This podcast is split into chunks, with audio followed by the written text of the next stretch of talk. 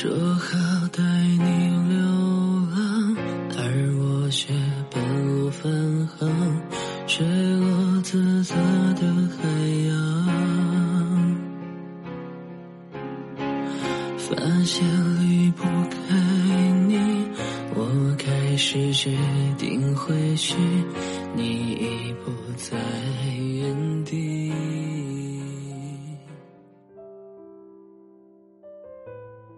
嗨，你好，我是若素。你有等待过一个人吗？你有故事吗？搜一搜微博、微信公众号“若素”，等待的十年，就可以找到我。我想做你的情感树洞，你的深情，我会用心聆听。我一直在这里。等你。朋友在失恋的第七天跟我说，接下来打算过一种没有打算的生活。因为爱久了一个人，会很容易迷失自己。你不知道自己是谁，甚至会忘了出发的意义。心里装满喜欢的人，会让你腾不出地方，来多宽慰一下自己。我跟他说：“如果记忆能重启该多好。这样，我们谁都不用记着过去发生了什么，哪怕是委屈的、痛苦的，你也可以不计而过。”朋友收拾好了东西，幻想着他会在楼下等他，哪怕说几句挽留的话，那样。他也会找个台阶给自己，然后顺势跟他回家。可他没有。遗憾的是，朋友只能在朋友圈里偷窥他的生活，像是什么都没有发生过一样。可能我们都爱过一个人，你希望他能在你们吵架的时候放下一切向你服软。你希望你们无论发生什么，都不会有冷战、试探、猜疑。可人都是很复杂的动物，我只能说，如果爱错了，就记得早点回头。该哭就哭，该放就放。如果实在忘不掉，那就记着，记得某天你累了，再也不想回忆的时候。就是最好的方向。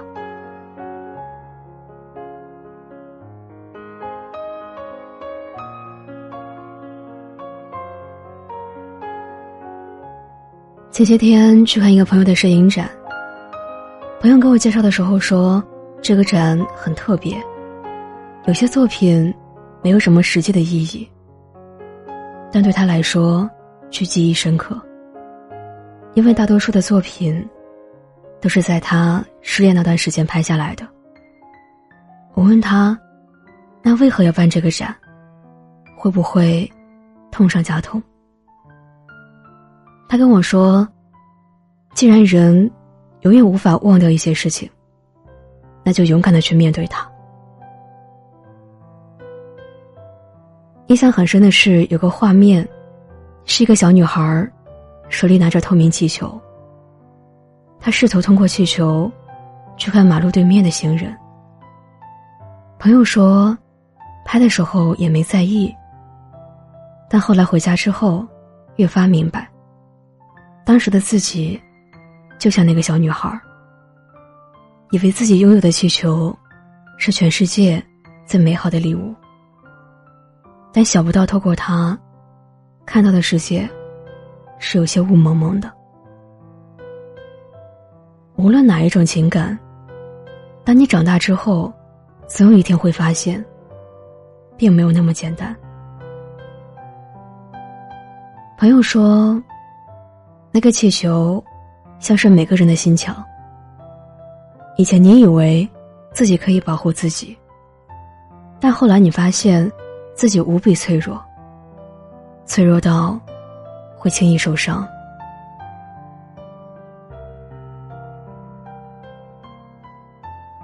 那天他收到前任送来的捧花，笑着跟我说：“你看，我这人一直固执的以为，忘了他会很好。但现在办完这个展，我终于有底气说，没忘，也挺好的，都过去了。”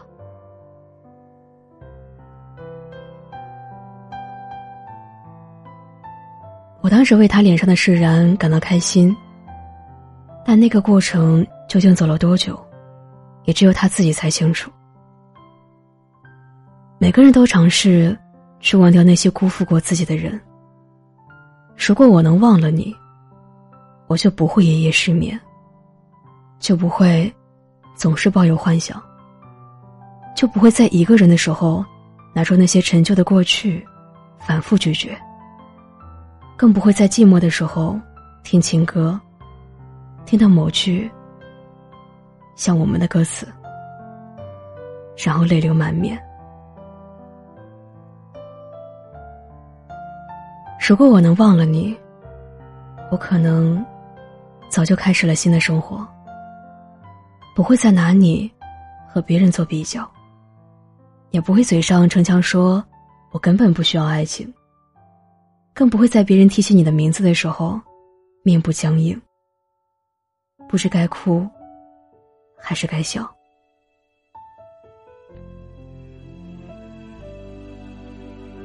可这些，我都不会再告诉你了。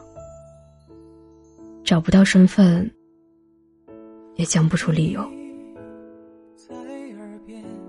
人长大了，总要学会自己消化一些情绪。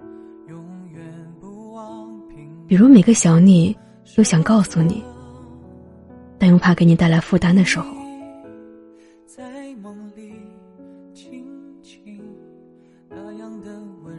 我知道，可能越过山丘，且无人等候，所以，我不会强迫自己忘了你，我只会告诉自己，等到可以放下你。然后再去爱别人，也蛮好的。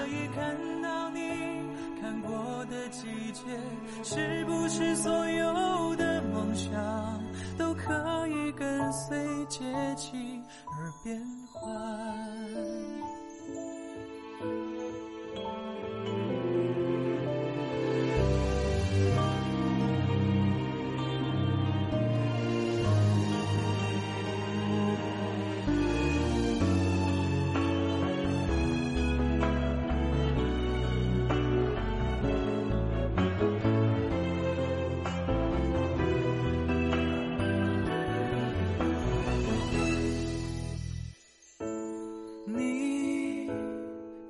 跳动，慢慢装进我心里，好像拥有若即若离。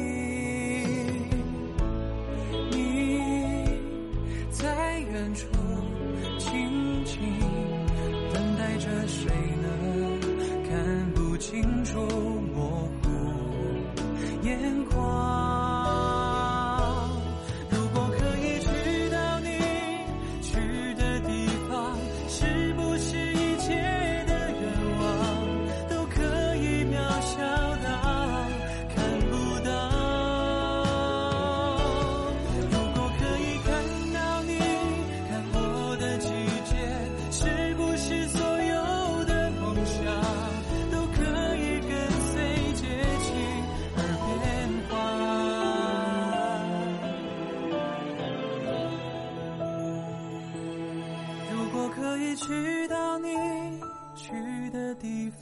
是不是一切的愿望都可以渺小到看不到？